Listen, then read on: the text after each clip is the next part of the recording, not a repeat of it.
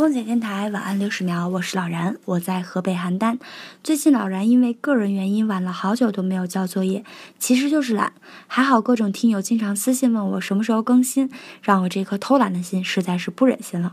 我的家乡古城邯郸空气污染指数可是又荣登全国榜首啊！恭喜恭喜！PM 二点五甚至超五百，严重的时候有七百多。